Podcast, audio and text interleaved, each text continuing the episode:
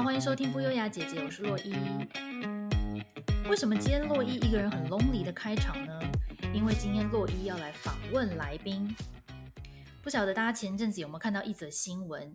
有一档在台湾很有名的海外基金，在今年初传出暂停赎回和汇款延迟之后呢，就被媒体爆出在台违法吸金超过一千亿台币的消息。那为什么我会关注到这个新闻呢？我本身跟财经新闻的距离大概是台北到莫斯科的距离，所以照理说我是应该不会知道的。那之所以我会知道呢，就是因为我们今天的受访者，我们最美丽大方的伊娃小姐，就是这一次事件的受害人之一。Hello，大家好。我觉得这个介绍是不是不用这么嗨？因为 好像不是什么好事。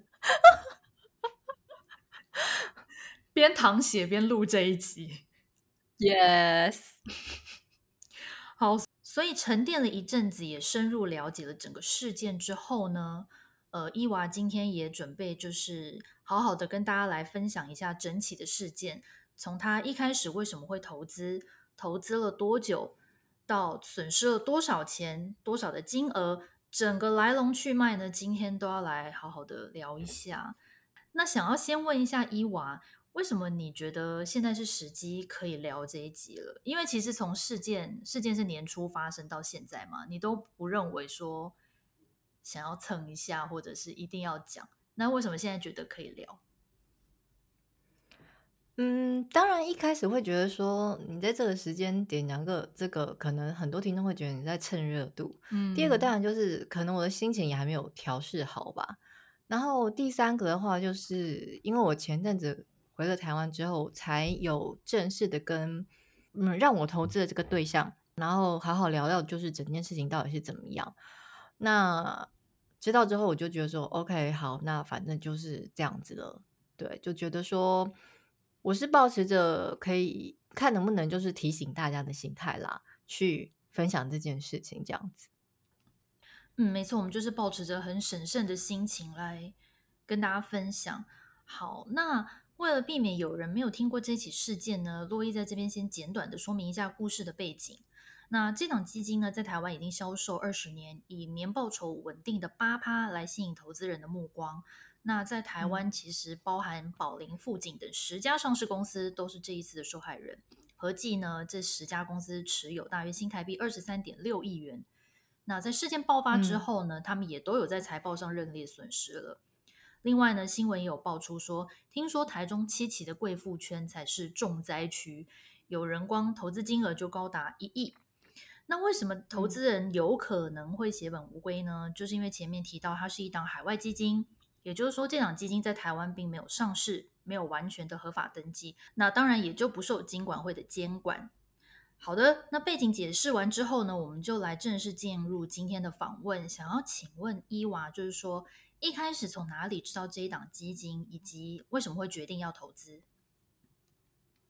嗯，我觉得要不要先跟听众讲一下，就是我本人，因为你刚才提到什么台中七期贵妇圈什么几亿几亿呀、啊，然后呃台湾很多上市公司什么几十亿几十亿呀、啊，对，但其实伊娃呢，就是跟他们比起来真的是不算什么啦。但是如果以我们这种一般人，就是好不容易就辛辛苦苦存到的钱的话，可能也会心里有点淌血这样子。金额大约是多少？大概是十万美金左右，就是三百多万台币。嗯，也很多哎、欸嗯。对，就是买房子的头期款就 say goodbye，真的。然后你刚才问到是说，从哪里知道这档基金以及为什么会决定投资？其实我跟你说，它好像不是只有一档基金，它算是以我从以前到的观念，我觉得它算是比较投资，比较像是一种投资组合。那其实不是只有基金，它还有一些不同的方案，它有时候定期会推出。那因为其实我跟你一样，我就是一个理财跟我的距离也大概是莫斯科跟我的距离，可是为什么会就是把钱投进去呢？其实当时反正有很多原因啦，就是总之在我卖我跟我先生卖了第一栋人生第一栋房子之后，手边有一些些的存款，等于说是第一栋房子卖了之后的一一些获利了结这样子。那时候我们就被身边的亲戚吧，就是借了大概五十万台币这样子。那时候是觉得说啊，反正是很很 close 的亲人，就会觉得说啊，算了，就算就是真的借他，他也以为他会还。但是可是如果他真的没办法还，那你就觉得好了，那那那就也就当做不见人这样子。可是可能我婆婆知道这件事情之后，就会觉得说，哎。与其放在那边，就是台湾的户头里面，如果人家跟你借钱，你也不好意思说哦，没有，我没钱。那你要不要去投资这个基金？那这个基金呢？因为我公公婆婆呢，在大概在二十年前吧，快呃十几年前就退休了，所以他们那时候就把自己的退休金都投到这个基金里面去。所以以他们的投资年资来算的话，已经十几年。重点是他们都一直很。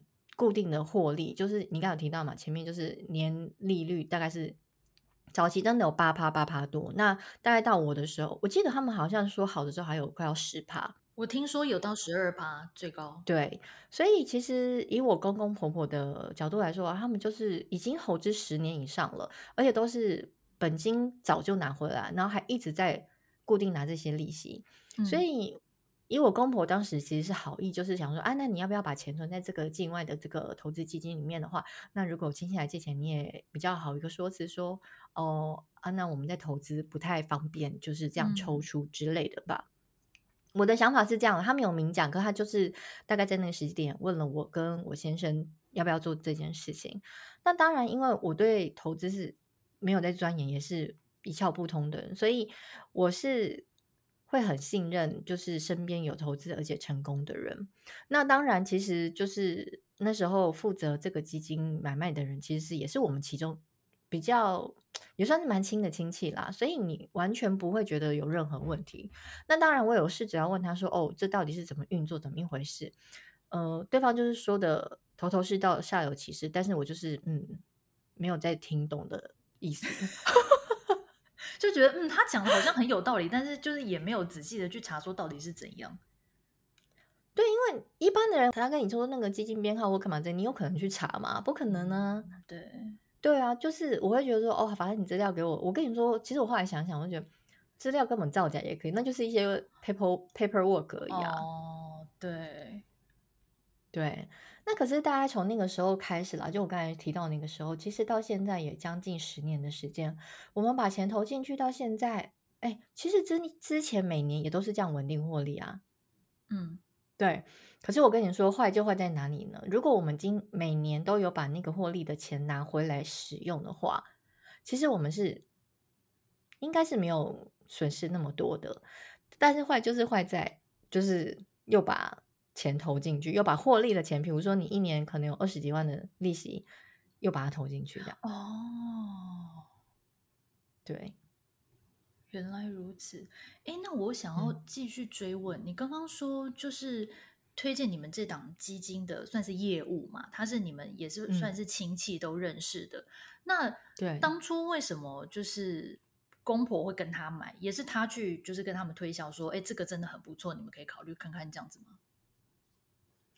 应该是有这个这个呃敲门砖，但是呢，也刚好可能在我公婆退休的那个时间，他们的退休金可能想要去做一个比较好的安置，这样子。哎，可是其实我之前有听说，就是我那个亲戚刚进去的时候，呃，叫他 A 先生好了。其实 A 先生刚进去那间公司的时候，好像不是很会操作，所以他又有点像理专吧那个概念。嗯、所以其实一开始我公婆是有赔钱的。而且我记得那时候也是赔了大概一百多万台币哇！但是后来就是 A 先生就是稳定了之后，那反正我，我公婆就继续还是人很好哦，又继续投资哦，真的诶。所以其实你会觉得说哦，就是那么多年来他然后都没有出什么问题，就只有早期他一开始不稳定的时候发生的状况。那以我们的。观念就当然会觉得可以理解嘛，哦，好，可能一开始假设如果是理专的概念他不熟悉，那当然会有这种投资有赚有赔都是很正常的。那可是后面就是固定之后，哎，好像都没有任何问题。我跟你说，还有一个很重要就是，你记不记得大概零八年还是零九年嘛，金融海啸。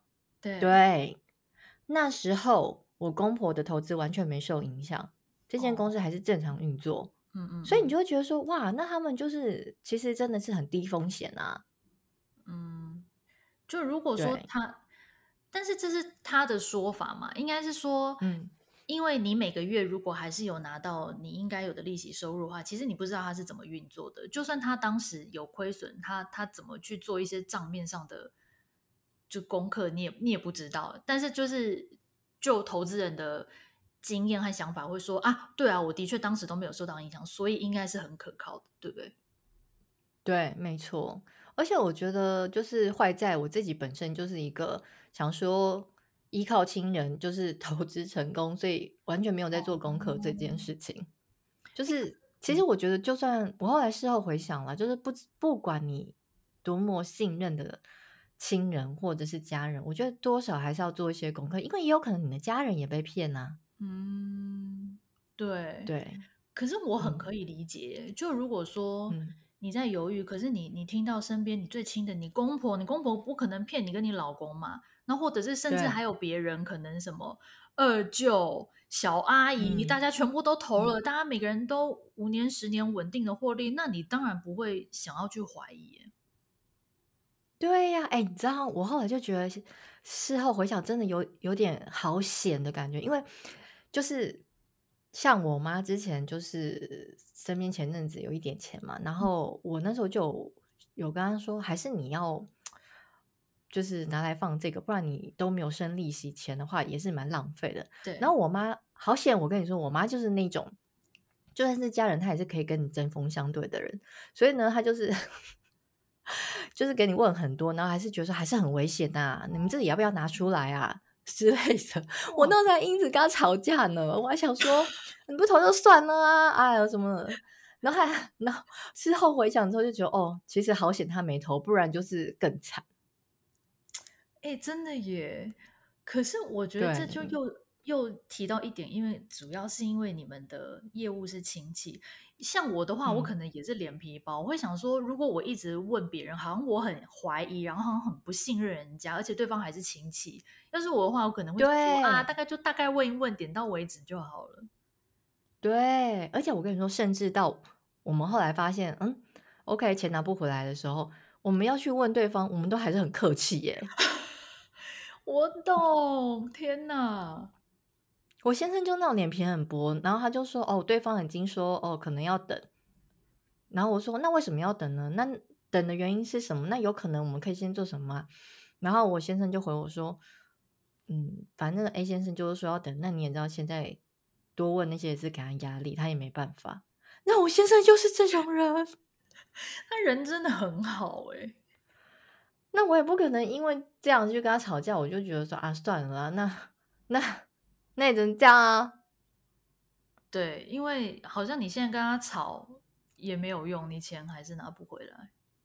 不是，我的重点是我现在还在想说，A 先生压力也很大，他相信一定很多人来问他，不是只有我 们。那我们在这样问他的话，不就让他压力更大了吗？不是啊，那不是你们的问题呀，啊，是不是？我真的不知道该说什么，菩萨心肠哎，真的啊！所以这个亲戚是你老公，就是夫家那边的亲戚嘛，所以婆婆跟那个公公才会去投。是是夫家那边亲戚哦，了解。哎、嗯，那所以你刚刚是说从十年前放第一笔钱到现在，嗯、所以你投资在这档基金差不多也十年了。对。呃，其实我中间还有买一些别的方案，就是不是就是在同一间公司，不是只有做其中某一档基金，也有投别的方案这样子。哦，但是基本上你们所有可以动，呃，就是说可以拿去做投资的金额，全部都是跟放在这间公司里面，你也没有比如说去买其他股票啊，其他基金都没有，完全没有。哦，哎，那真的是很信任哎。对啊，嗯。好的，那我想要继续问，就是说，因为这档基金在台湾蛮出名的，然后之前其实很不不知道能不能说很巧，就是我们前阵子也有看到有一个 YouTuber，一个女生，她也有做两则影片，就是她也是投了同样的一档基金，然后也是钱拿不回来。那其实，在她的那个影片下面呢，就有很多网友去留言说，如果人家跟你说每年有八趴的投资报酬率这么高，而且可以每年稳定的达成，听起来就很像诈骗。嗯、那或者是甚至有人会说，嗯、那你就是贪呐，你才会踢到铁板。那关于这点，你自己的想法是什么？嗯，我觉得没错，就是贪。真的假的？对，或者是说啦，我觉得其实我今天分享这个自己经验，有一个最大重点，我是想要传达给大家，就是说，除了我刚才说到贪心之外，就是如果我这十年来，我每次都把我获利的钱拿回来的话，说实在，我的本金应该是差不多快要回来哦，所以那等于我不会，对，等于我不会这么亏嘛。嗯，可能会回大概三呃五成到八呃六成吧，嗯，至少啦。Anyway，但是我的意思是说，我后来想想，我觉得我们不应该把鸡蛋都放在同一个篮子里面。就像你刚才提到的嘛，其实投资还有很多的方式跟面向，甚至是说我根本就不要去投资，我把一部分做成比较避险的理财方式，比如说储蓄，我觉得都可以。嗯可是那时候就是有一点觉得说啊，尝到甜头了，所以会觉得说哦，这个是 OK 的。那我放在一般银行根本不生钱，那我为什么不放在这里？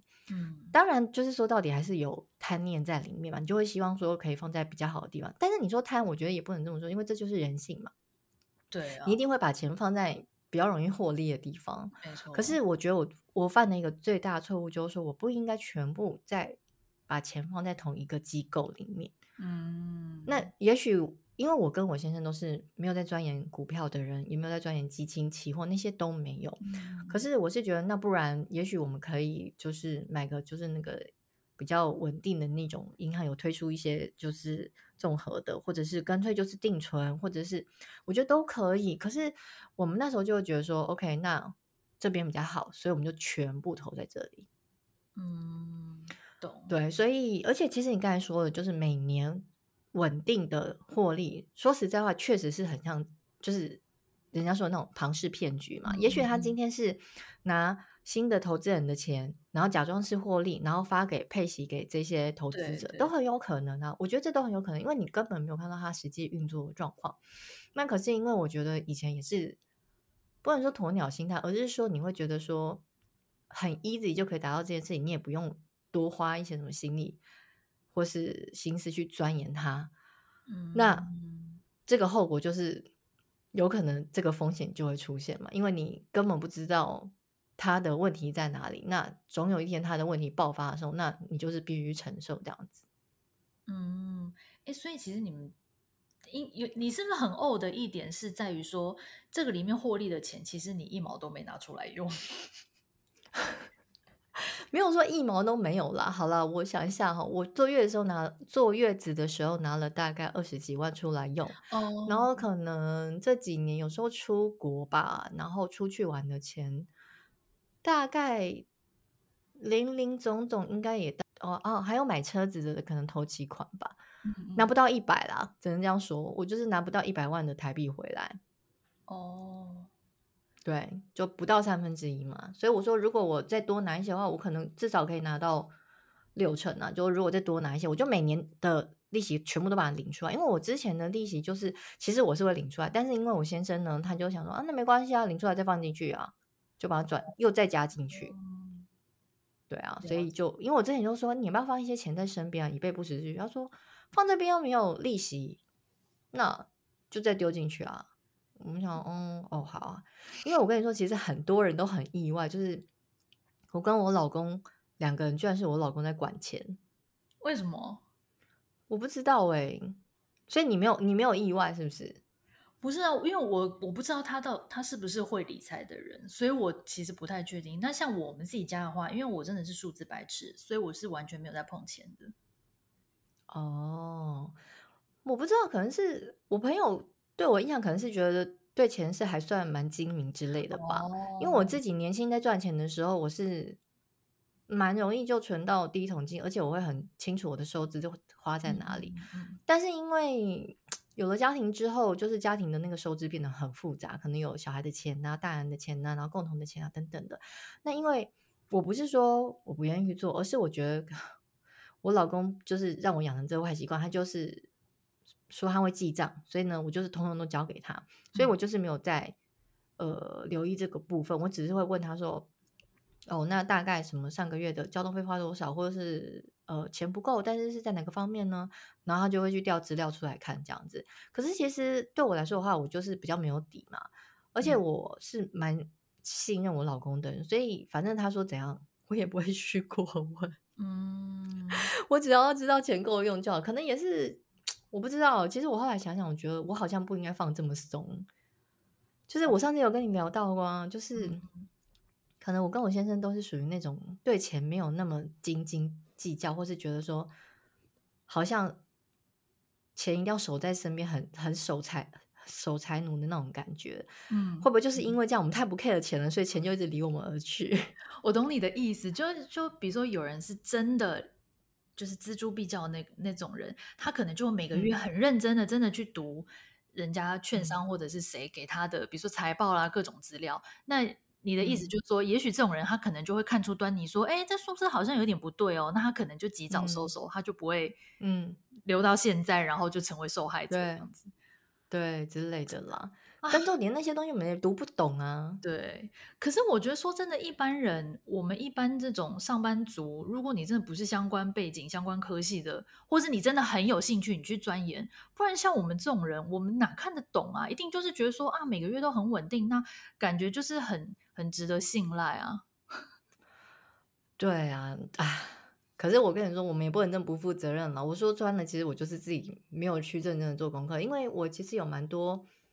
在银行上班的朋友嘛，如果我真的要认真的问，我也是可以，就是好好的去请教他们啊，这样子。哦，但是反正自己也没有做这件事，所以你现在也会检讨自己说，其实当初你只要多问一些，多研究一些，也许你的钱就会保得住。这样也不一定啦，因为我刚才有提到一个点，就是还有对亲戚的信任啊。嗯，对，没错。哎，亲戚是不是也不止只有你们家、嗯、你公婆家，还有其他亲戚也有买吗？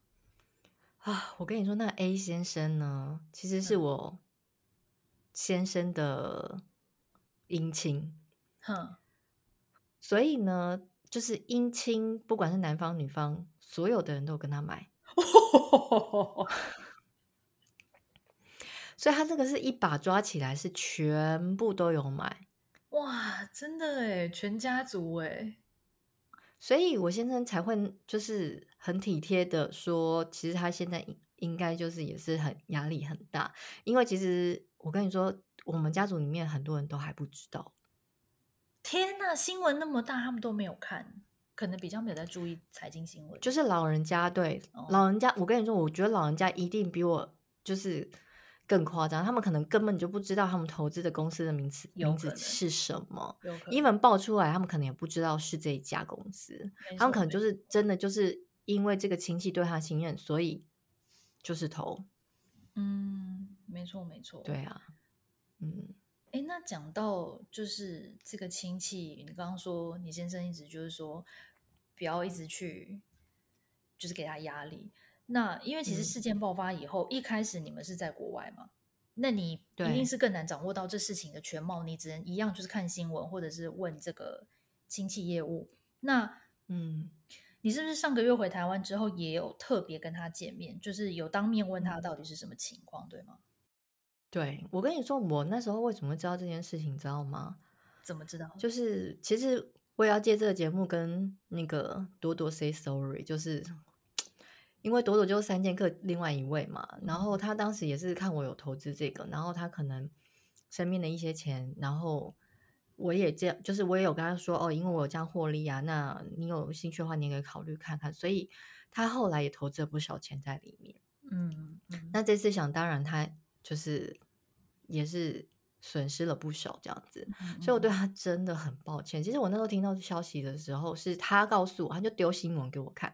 然后我才知道哈，发生这件事情，然后我才去问亲戚，嗯，然后就跟亲戚确定知道说哦，确实是有问题的时候，我第一个念头并不是想说我损失这件钱怎么办？我第一个念头想说，那朵朵怎么办？朵朵还有多少钱在里面？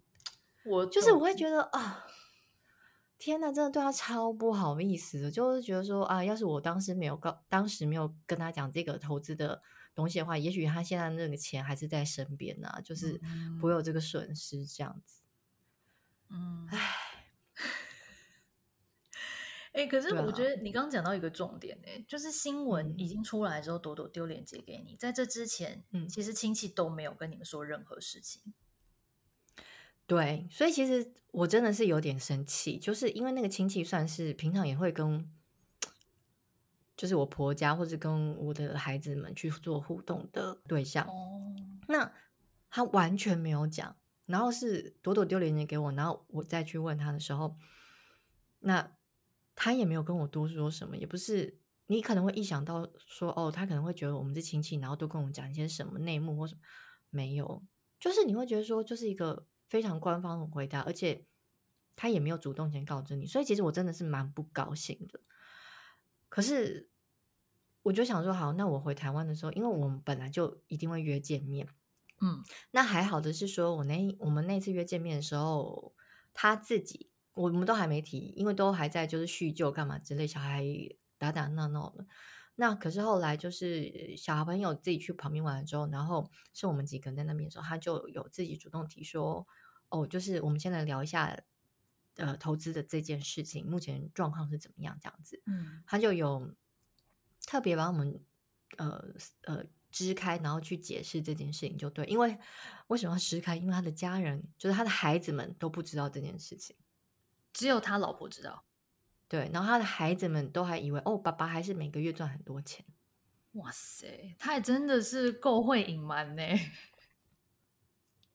对，反正讲回来啦，反正他那时候就是跟我们见面的时候，他有跟我们讲了很多的官方说法了。我只能这么说，嗯、因为我听完一轮下来之后，我就心里想说，OK，好，这个结论就是没办法动啊。你跟我解释这个 A 单位跟 B 单位，然后卡在哪里什么之类，或者是有什么什么问题，所以呃暂停，然后被调查什么，那那其实对我来说都毫无意义，因为我 care 就是说，那到底能不能动嘛？那个钱，对，不能。OK，好，那 那好，因为其实我之前在国外的时候，真的就是没有办法问清楚的时候，你会一颗心悬在那里，因为我觉得。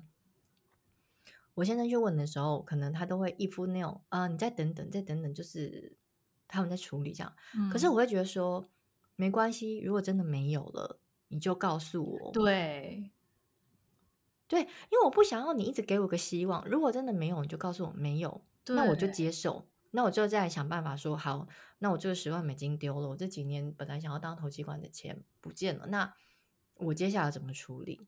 嗯，可是他就是一直卡在那儿，然后好像。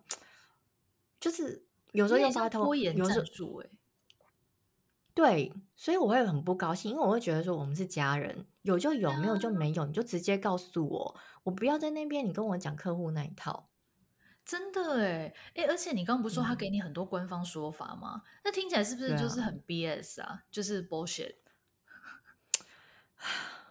那你听完，你当然不能不可能跟他这样讲啊，因为。但是你心里是不是觉得说，哎，你不要再给我打官腔啦？对，因为我跟你讲，他就是跟你跟我讲了一大串之后，然后反正我就是一个结论，就是说，OK，钱不见了。啊，对，那我是觉得说，就是也是直接问他，我说，那你觉得拿回来几率有多高？嗯，我直接这么问他嘛。嗯嗯嗯。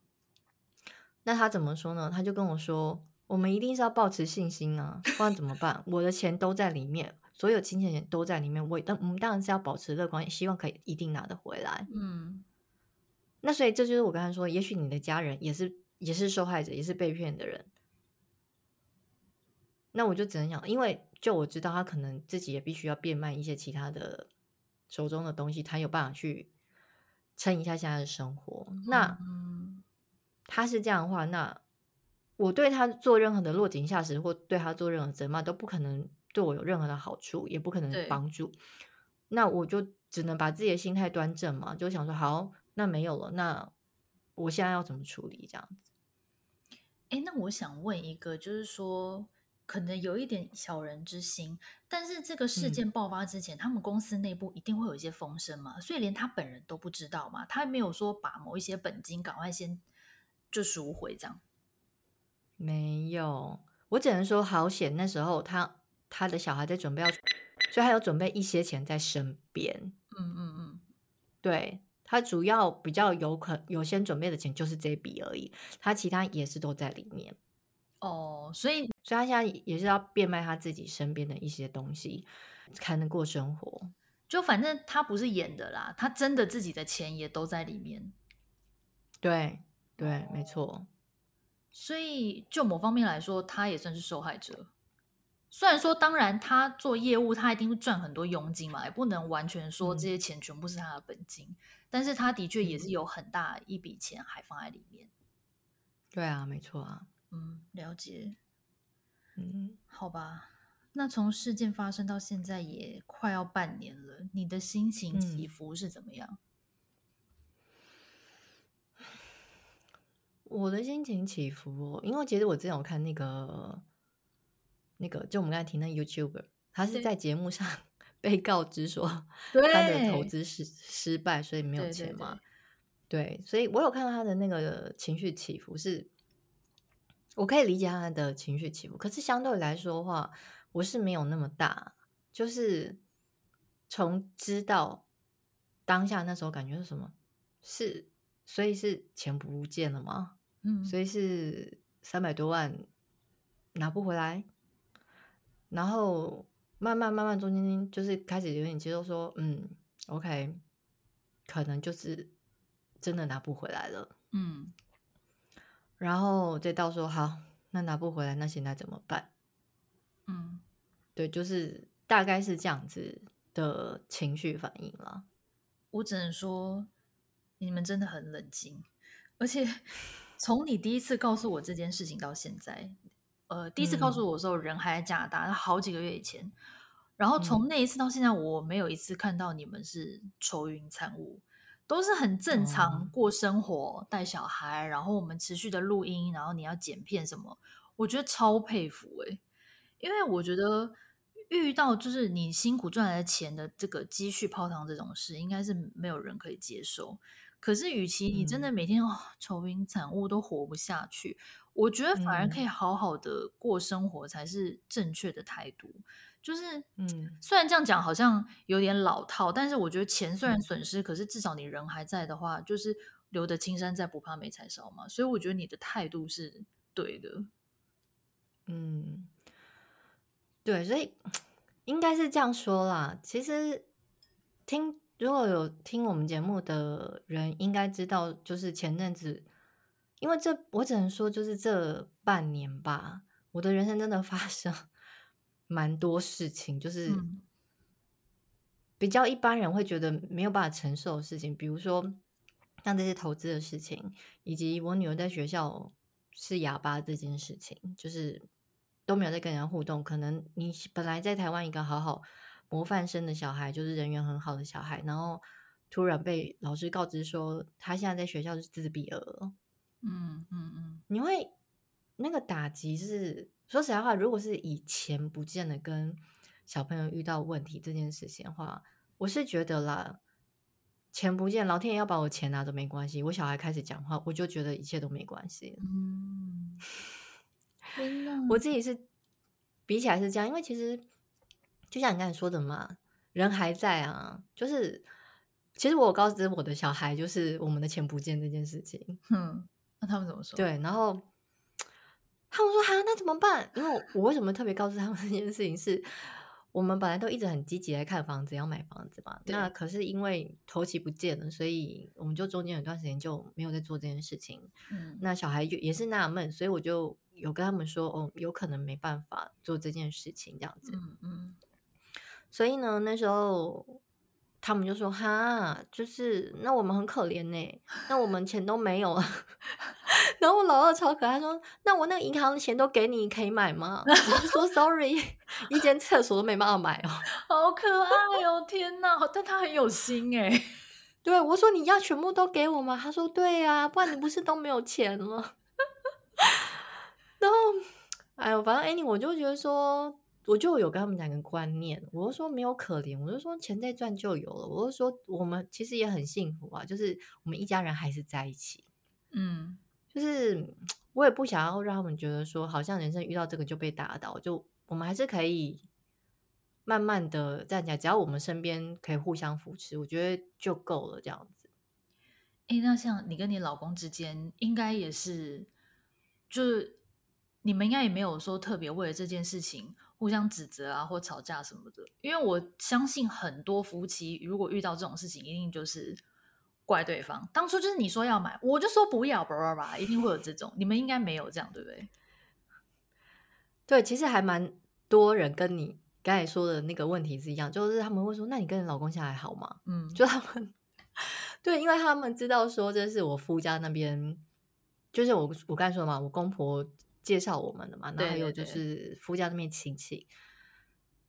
其实我跟我老公真的是没有因为这件事情吵架哎、欸，那很棒哎、欸。对，就是因为我会觉得说，就是我们两个就是一起遇到了嘛，对，那。我们吵架也无济于事啊，对，而且我相信我老公也会，他的压力甚至比我更大，他可能会觉得说，哦，其实都是他害的。嗯、那如果我现在再去讲这种话，那不是那压力更大吗？嗯，所以我会觉得说，没关系啊，那就比如说我们假设本来年底要买一台新车，那可是现在如果没有这个钱，那我们就去一起去想说，哦，那好啊，那可能嗯，不然就卖掉原本的车，然后。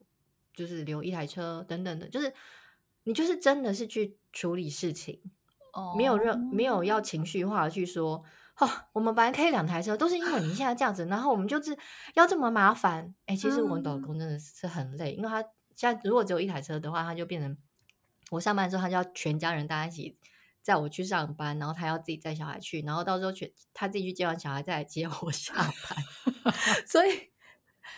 他也很累很辛苦，所以我们应该是这样说啊，就是都互相体谅吧。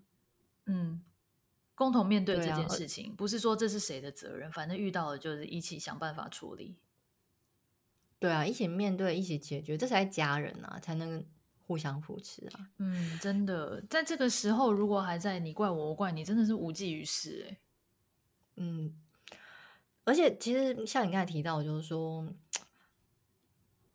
遇到这种事情，很多人都会觉得说啊，就跌到谷底了啦。对，就是人生到底为什么这样子对我？就是为什么是我？就是我相信很多人会这样子。而且其实我有一个朋友，就彩彩嘛，就我们高中同学，他人超好。因为我记得我刚刚出去的时候，我有，我就是刚知道这件事情的时候，我知道没有办法拿回来的时候，那时候我们一起喝酒聊天的时候，我就跟他说啊。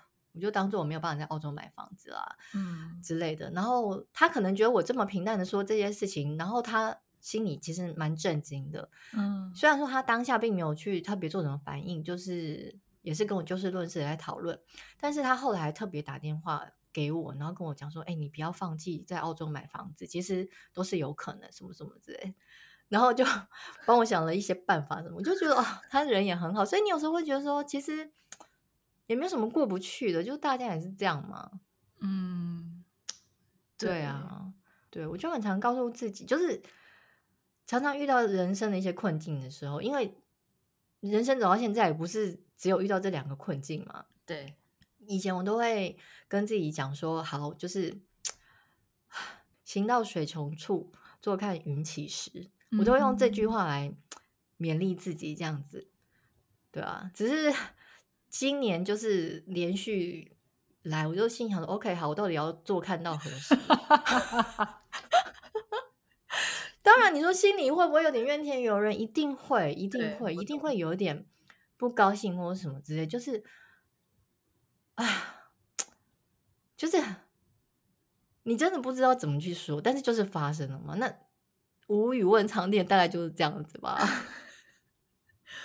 真的，但是好啦，你那个快要看到光了，光明马上要到来。没关系啊，我知道没有那么快，可是反正就一步一脚印。可是我跟你说，可喜可贺就是说呢，就是我女儿现在在学校，目前开始讲了两两天都有讲话，我就很开心，很棒哎哎，这个这个好消息应该比那个更重要哦，对你来说。对呀、啊，我就觉得说，我女儿如果能够在学校，就是慢慢的开始恢复正常的呃社交方式，我就觉得哦，那一切都这些都没算不算什么这样子。嗯嗯，好，没想到我们今天这一集最后在一个这么正面积极的 ending。对，重点就是大家真的不要把不要把所有的鸡蛋放在同一个篮子里了。对，嗯、这是今天的座右铭。嗯，好的，那最后呢，也分享一下最新的事件发展。根据新闻报道呢，台北地方法院在五月份的时候判决，该系列基金的代销机构顾问公司的董事长兼总经理，因为违反了证券投资信托以及顾问法，非法销售海境外基金，判处有期徒刑两年三个月，并科罚金五百万元，可以上诉。那在今年五月二十七号呢，这个基金的金融集团也在它的官网公告了两则讯息。第一则就是宣布集团自愿放弃经营；第二则呢，则是集团旗下的某一档基金清算，也就是呢，等同于宣布投资人拿回本金的希望破灭了。那这是目前的新闻媒体报道，可是当然后续的发展还有待商榷。也很希望伊娃还有所有投资人的钱都可以顺利的拿回来。嗯，钱很难赚，希望呢大家在投资任何标的之前都要审慎评估。那最后伊娃有什么话要跟大家说吗？嗯，鸡蛋不要放在同一个篮子里，这是今天的座右铭。Yes。好，那希望大家都操作顺利。那我们今天的分享就到这边喽，下次见，拜拜。拜。